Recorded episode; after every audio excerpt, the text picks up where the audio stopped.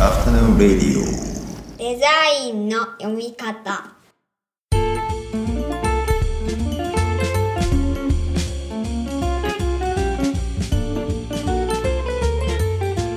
アフタヌーンレディオデザインの読み方。大林博です。こんにちは。中村正弘です。こんにちは。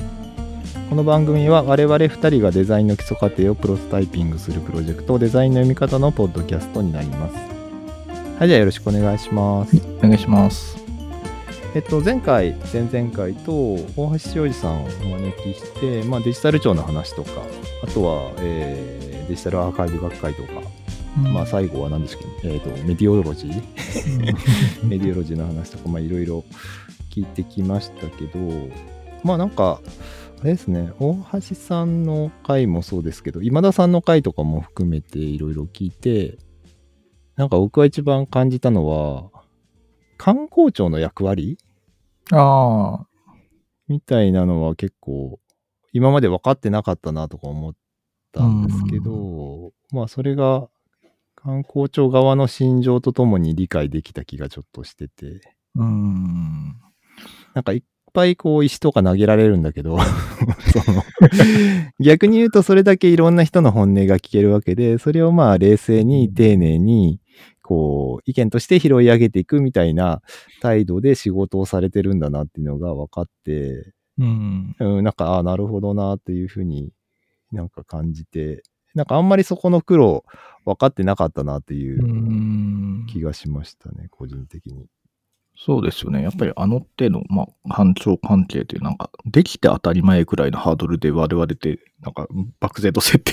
を見てる感じがあって。で、やっぱりなんかちょっとしたミスがあると、なんかそこはね、疲れるようなもんだあるけど、やっぱりその、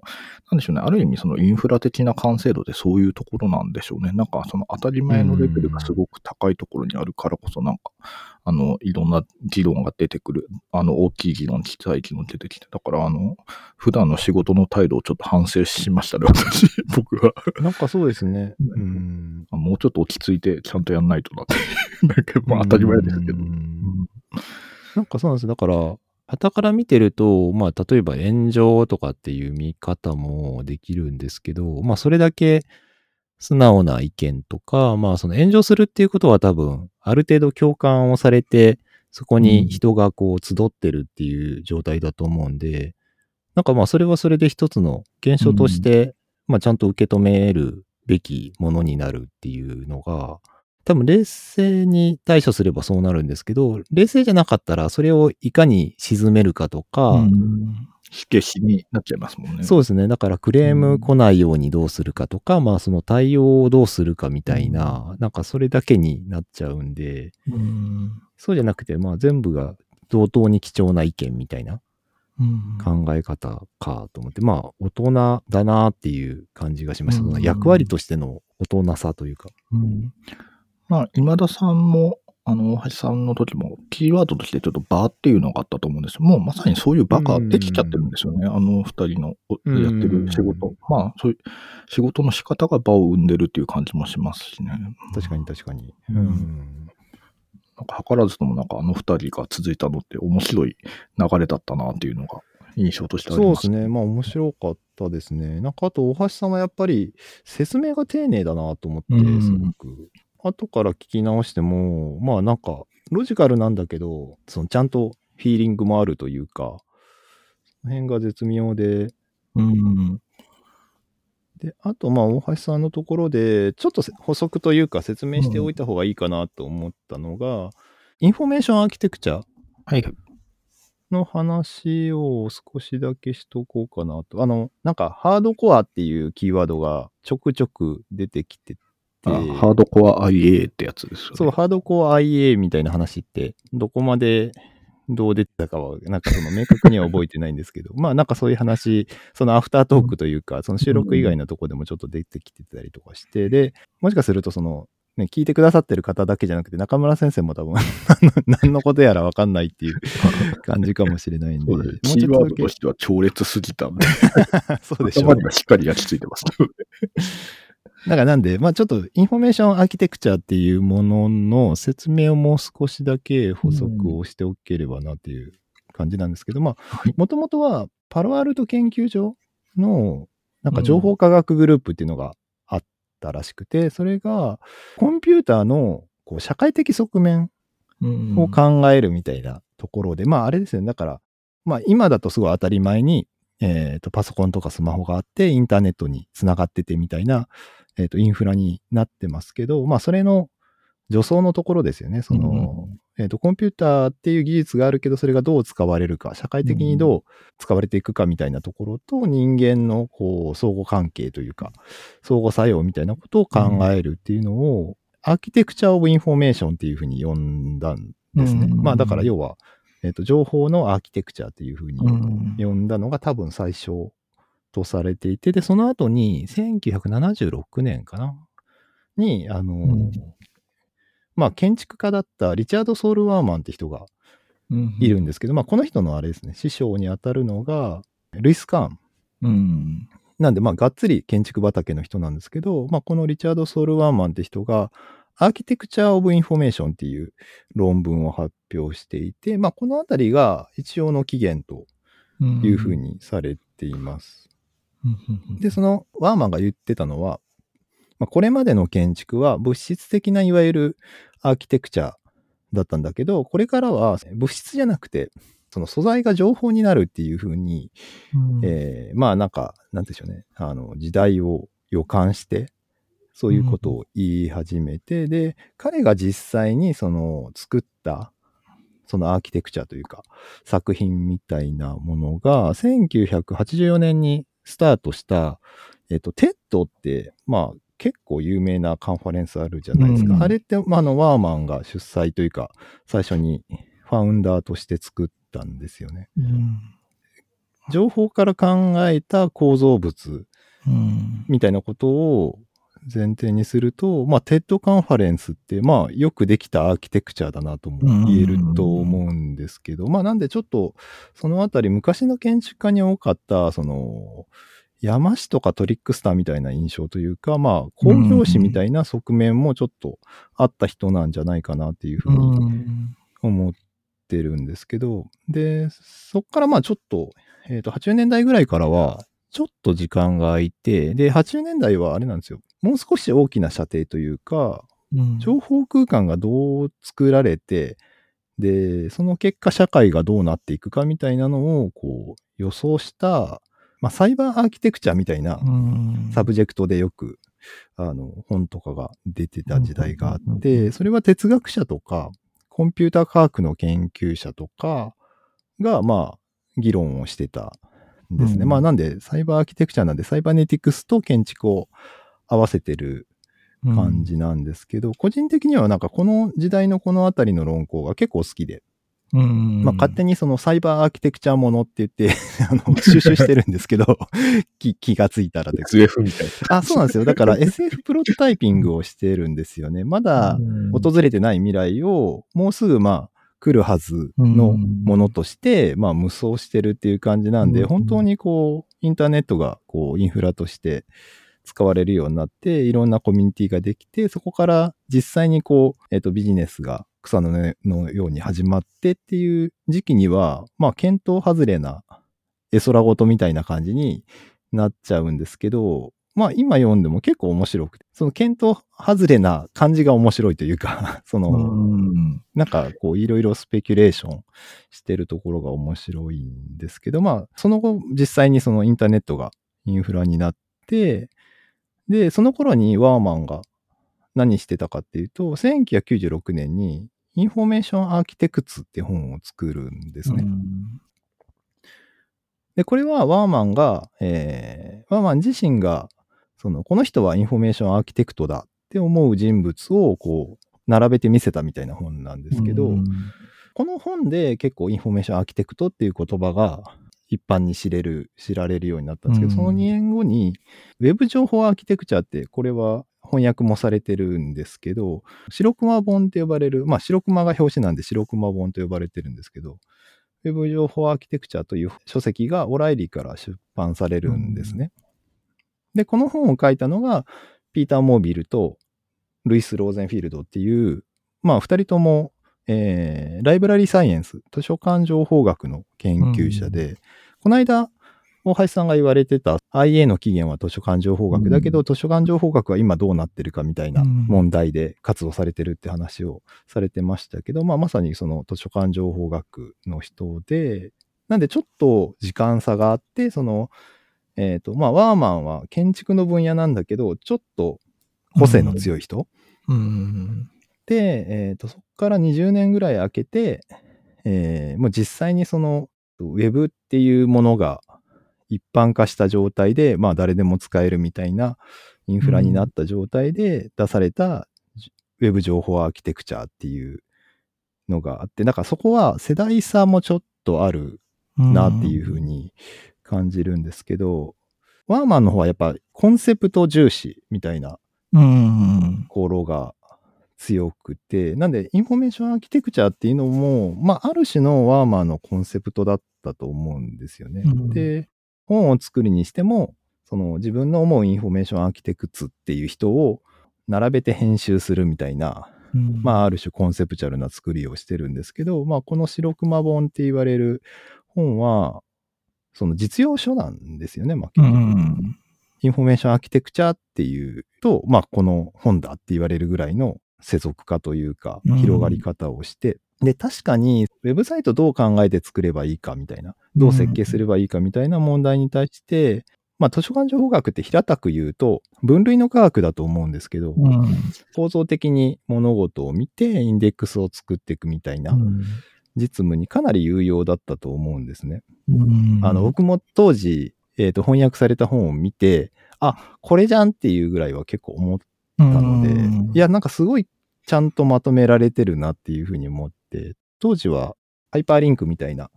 概念が入って、こう、インタラクションが起きた時にどういうふうにまとめるのが、一番こう、綺麗なまとめ方なのかみたいなのを、まあ、どっから考えればいいかわからない中、みんな模索してたと思うんですけど、うん。まあ、その図書館情報学っていう分野の、そのノウハウを応用しながら、体系立って整理された本だったので、まあ、かなり、うんなんか、原論的な感じで当時は僕も読めていたんですけど、だから、インフォメーションアーキテクチャっていうものが指す対象がもう情報システムの設計に限定されて、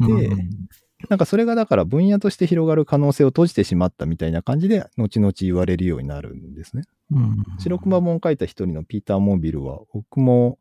一回その翻訳のお手伝いで監修をさせてもらったことがあって、一緒に銀座だか、ま 丸の内だかあの辺で、なんかご飯を一緒に食べていろいろ話とかを聞いたことあるんですけど、あの本人はもともと哲学とか専攻していて、ボルヘスなんか好きで人文科学に強い人なんで、守備範囲広いというか、まあエッセイみたいなのを、この間の大橋さんの話じゃないですすけど、まあストーリーとしてちゃんと人に伝わるような文章が書けるような人なんですけど、まあちょっとまあ白熊本のことは忘れてほしいみたいなことを、まあその時もその、なんていうんでしょう、IA の人たちが集まるような場所でも結構言ってて、そのワーマンに帰ろうみたいな話とかも結構あったりとかして、まあなんでちょっとその、なんていうの実務系の白熊本、原論的なというか、そのコンセプチャルなワーマンみたいなところのなんか対立みたいなのが結構浮き彫りになって、そのワーマンもなんかその、老害仕草というか、2000年以降に、あの、インフォメーションアーキテクトって名乗ってる人の90%ぐらいは本来の意味を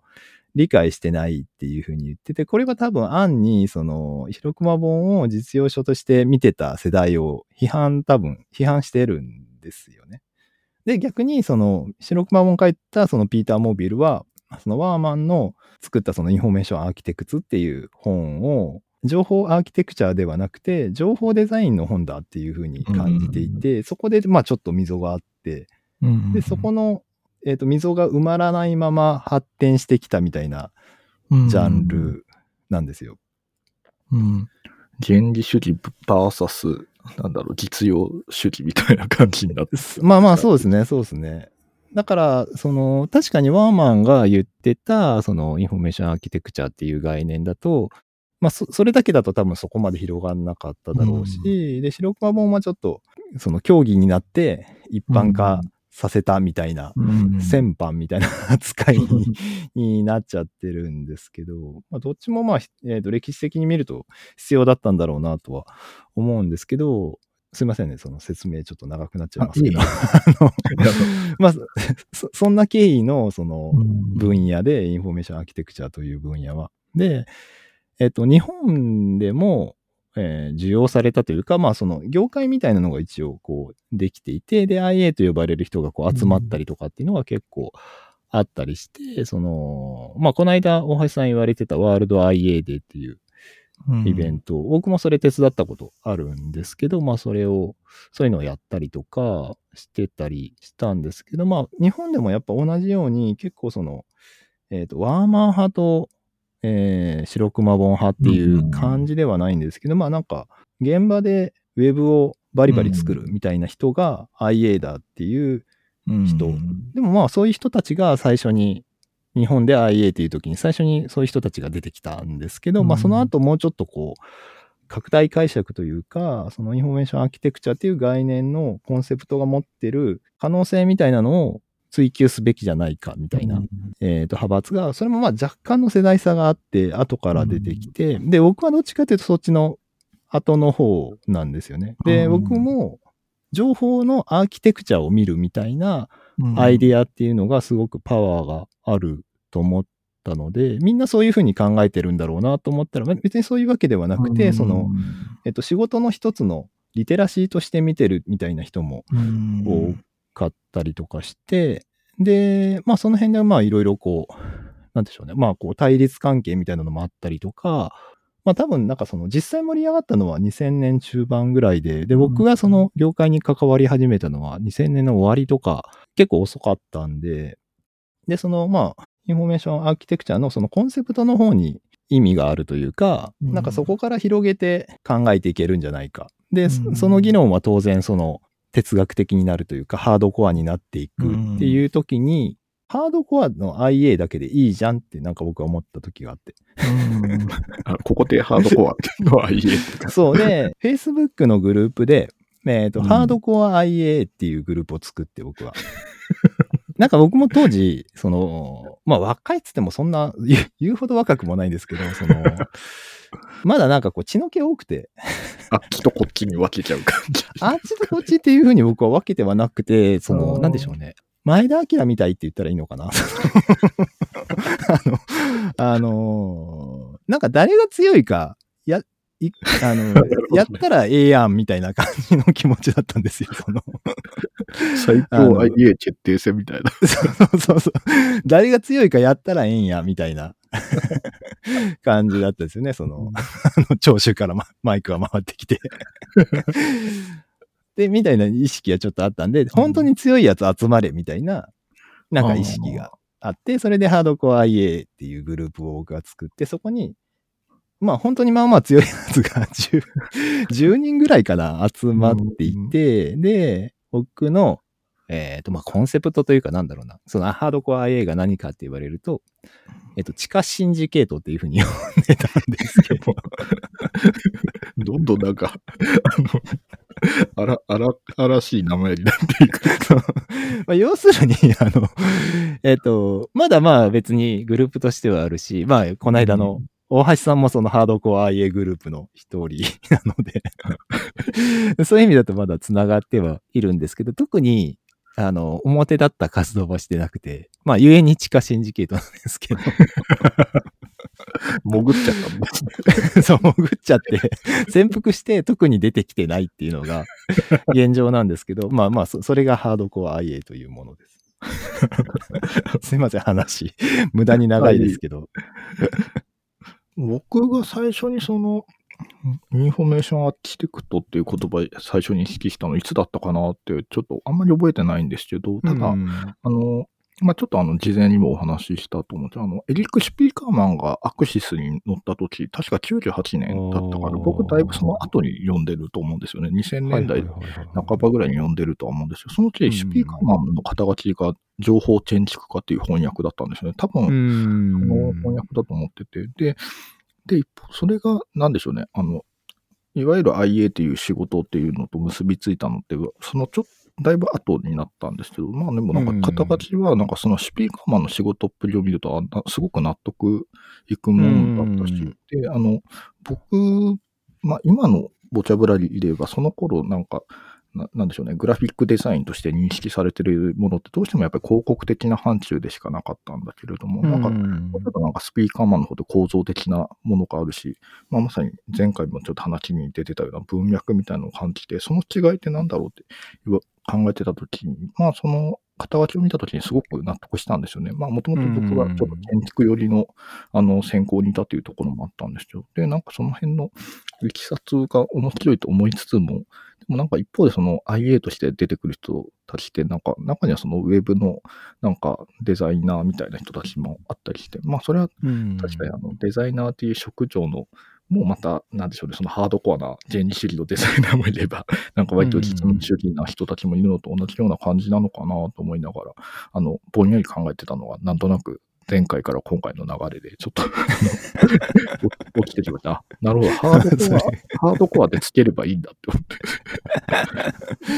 なんかね、あ、その、そうですね、スピーカーマンとかは、なんかすごいよくわかるというか、多分本うん来それぐらいの範疇であっていいような言葉なんですよ。で、その、情報建築家って翻訳は、その、松岡正剛さんが、うんえっ、と、90年代かな、その、まあなんか情報化社会ぐらいの言葉はもうみんなに広がってるぐらいの時で、インターネット出るか出ないかぐらいの頃に IA のこう始祖とされるリチャード・ソール・ワーマンの本が何冊か翻訳されてたんですね。